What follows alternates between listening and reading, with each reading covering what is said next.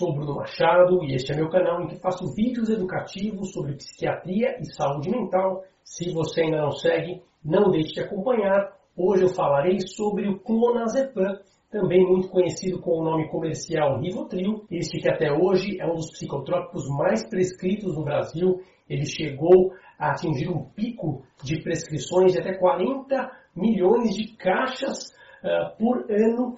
Isso foi o máximo, felizmente, há alguns anos esses números vêm caindo, porque muita gente já despertou para os riscos que existem do uso indiscriminado desse tipo de medicação.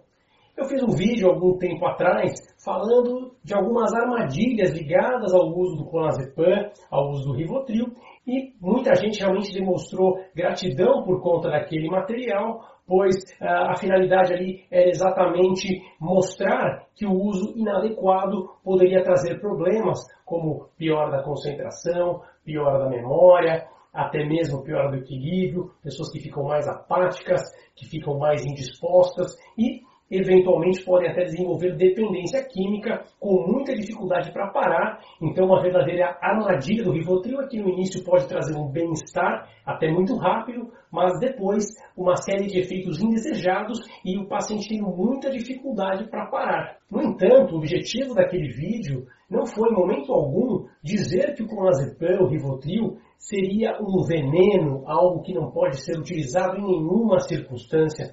Isso não é verdade. Nós sabemos que é um remédio que pode ser bem indicado, bem utilizado, desde que nas situações corretas e com as precauções necessárias e pelo tempo correto. Nada justifica criarmos um estigma em cima do nome Rivotril, do nome clonazepam, como se fosse um nome é, que tem que ser temido e abominado. Não é isso.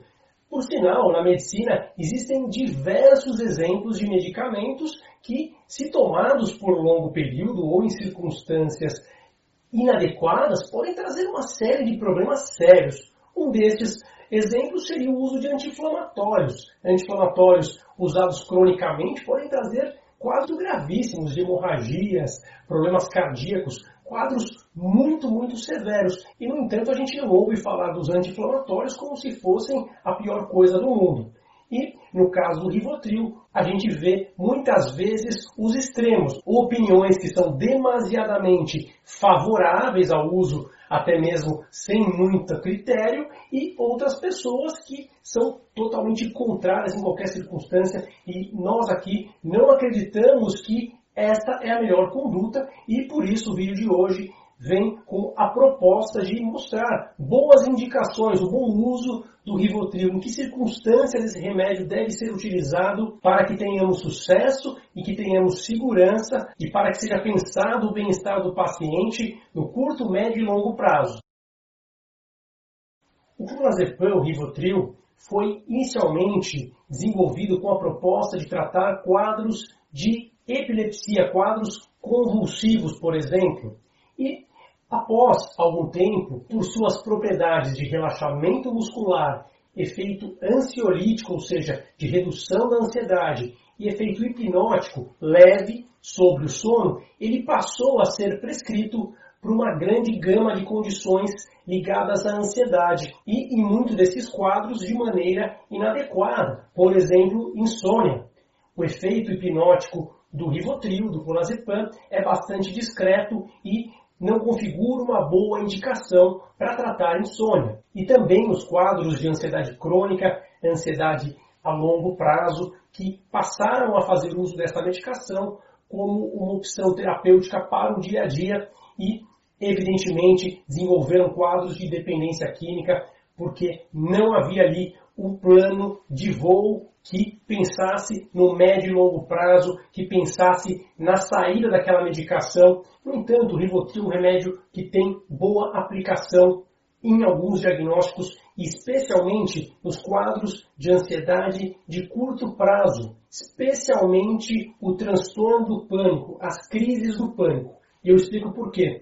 É um remédio que tem uma ação sobre os receptores GABA, que tem uma ação depressora sobre os neurônios, de relaxamento neuronal, e também tem uma propriedade única dentre os benzodiazepínicos que pertence ao clonazepam de modular os receptores de serotonina. E isso ajuda no curto prazo no controle das crises de pânico. A crise de pânico é extremamente intensa e traz um sofrimento que leva o paciente muitas vezes ao pronto-socorro, tamanho desespero.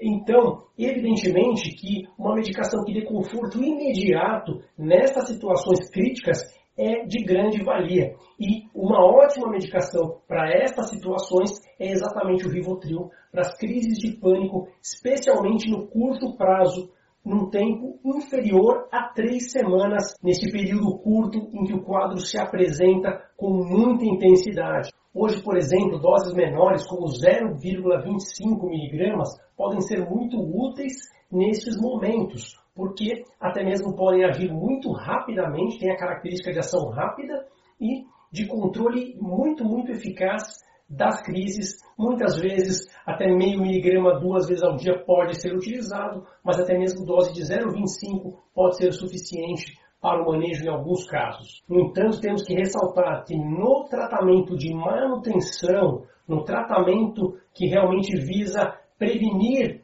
as reentradas das crises de pânico, que visa controlar a totalidade dos sintomas, este não é o remédio de escolha, não é o remédio correto. Ele deve ser apenas um remédio de transição por duas, três semanas, em média, enquanto muitas vezes os inibidores seletivos ou medicamentos eh, relacionados a estes podem fazer a sua ação que realmente é de primeira linha para o tratamento destes quadros. Neste meio tempo, o Rivotril pode dar um conforto até que o remédio faça efeito e até mesmo ajudando na ansiedade rebote que os tratamentos antidepressivos podem dar assim que eles são introduzidos nas primeiras semanas. A gente observa que é importante o uso de doses baixas, evitando-se doses altas, eh, porque isso pode trazer uma dificuldade maior no momento da retirada. Então, utilizar sempre a dose mínima eficaz para cada paciente. Também, para escapes ao longo do tratamento do transtorno de pânico, com e sem agorafobia, pode ser utilizado o Rivotril pontualmente como opção para crises que são imprevistas ao longo do tratamento e o Rivotril pode ser um recurso para controlar momentos de oscilações, mas somente o uso pontual. No transtorno de ansiedade social, também é possível utilizar o Rivotril. No entanto, apenas em situações em que o paciente será confrontado com um medo muito intenso e que realmente requeira um auxílio medicamentoso excepcional e em casos em que exista refratariedade com as medicações de primeira linha e também sem que exista a possibilidade do enfrentamento apenas com psicoterapia. Então é possível fazer a utilização apenas em situações pontuais.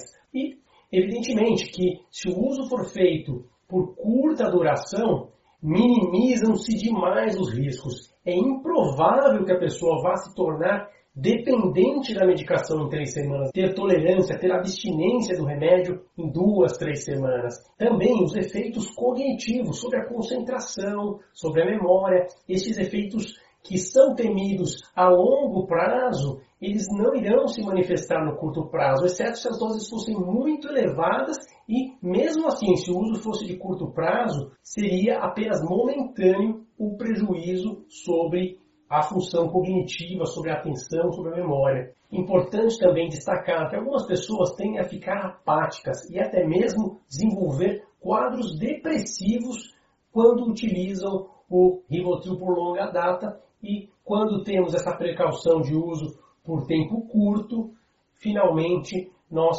evitamos este tipo de situação, evitamos recaídas de pessoas que já tiveram depressão no passado e evitamos quadros de apatia em pessoas que têm que trabalhar, que têm seus afazeres, que precisam resolver seus problemas e não podem ficar de maneira lentificada como se estivessem sedadas no dia a dia. Observem que eu não falei aqui de tratamento do TAG, do transtorno de ansiedade generalizada, este é um quadro em que devemos evitar o uso dos benzodiazepínicos, do Rivotril, do clonazepam e de outros remédios dessa família. Existem até situações em que a ansiedade se exacerba pontualmente na ansiedade generalizada e seria possível utilizar, ou mesmo no começo de um tratamento antidepressivo para a ansiedade generalizada seria também possível, mas como tratamento de manutenção para ansiedade generalizada é algo que hoje está em desuso na psiquiatria. A gente não deve ter esta linha de conduta. Observe que eu também não falei dentre as indicações o uso para insônia. Não é um remédio indicado para tratar insônia. Nunca foi, na verdade, e isso é um uso inadvertido, inapropriado do remédio. Leva ao uso de altas doses, porque para tratar insônia realmente se faz necessário uma dose muito alta e o paciente tem que aumentar progressivamente essa dose e finalmente acaba desenvolvendo dependência química e uma série de outros problemas. Também não é um tratamento adequado para hiperatividade, pessoas que têm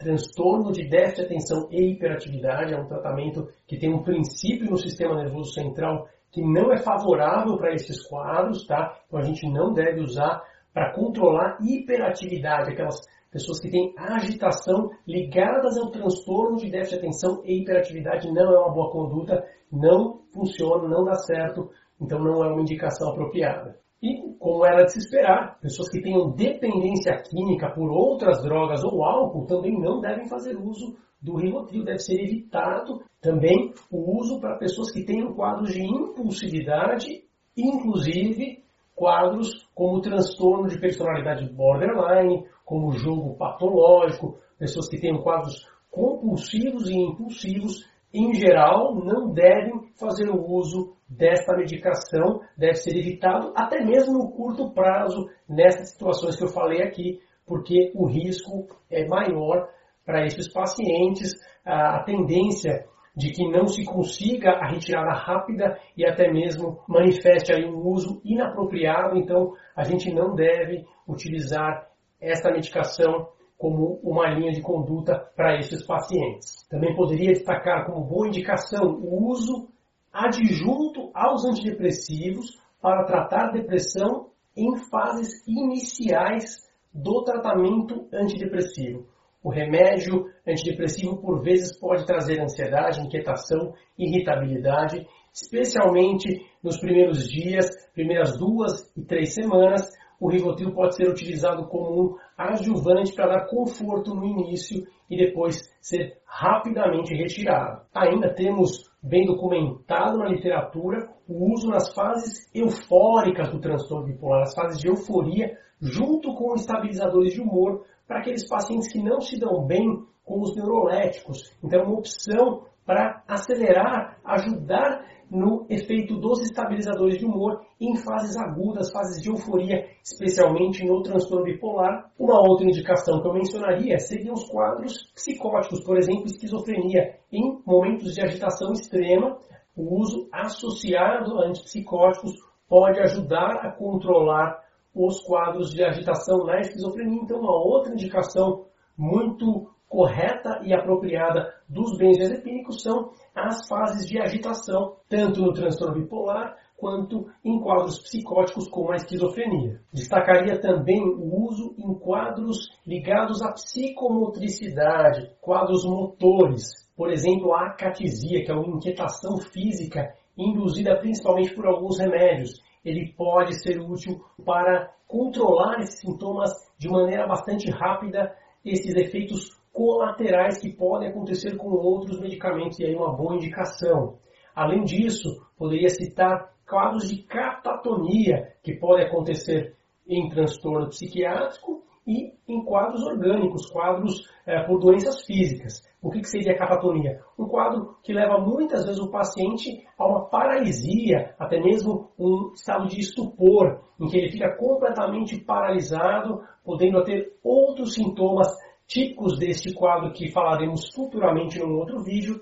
Seria assim uma boa indicação o Rivotril em situação de catatonia. Também não podemos esquecer das indicações neurológicas, claro, epilepsia, né, os quadros convulsivos, o remédio foi feito para isso, inclusive, é uma boa indicação. E existem algumas outras indicações relacionadas a tonturas específicas, alguns quadros ligados a zumbidos. É possível, então, que seja feito uso nesses quadros e, dependendo da gravidade da condição, até mesmo o uso de longo prazo é aceitável nesses casos. A gente tem que pesar o risco e benefício de cada situação para determinar a duração de longo prazo do tratamento. Então, tem condições que são bastante graves e podem requerer realmente essa abordagem mesmo no longo prazo. Lembrando também, contraindicação para quadros como Alzheimer, existem aí algumas demências né, que podem, eh, em situações muito, muito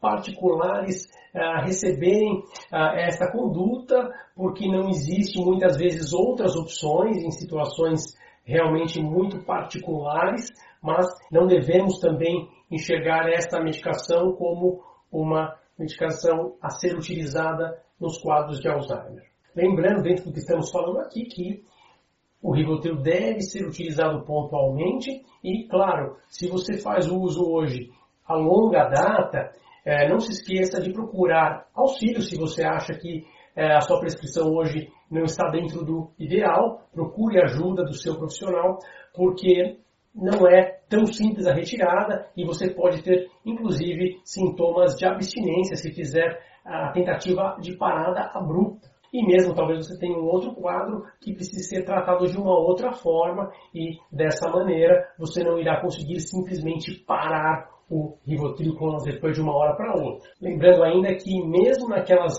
boas indicações que eu falei, pode ser que isso não se aplique em pessoas que sejam, por exemplo, de idade avançada, que tenham glaucoma de ângulo fechado, pessoas que tenham que operar máquina, pessoas que tenham miastenia graves, pessoas que usem outras substâncias que têm ação depressora no sistema nervoso central, como barbitúricos, como outros remédios calmantes. Alguns remédios podem sim ter uma interação medicamentosa e, neste caso, não se aplicariam às situações que mencionamos no início. Também destacaria mulheres grávidas no primeiro e terceiro trimestre da gravidez, não devem utilizar, e também algumas pessoas que tenham quadros renais e respiratórios graves podem ter um impedimento para o uso, lembrando sempre que o objetivo é informar, jamais concordamos com automedicação, algo que é muito perigoso que você deve evitar. Se você já vivenciou alguma dessas situações, quiser dar a sua opinião, colocar sua dúvida, sugerir temas para um próximo vídeo, fique à vontade para escrever aqui nos comentários. Não deixe de dar o seu like, de curtir o vídeo, siga o canal para que possamos nos ver nos próximos temas que estão por vir. Tchau, tchau!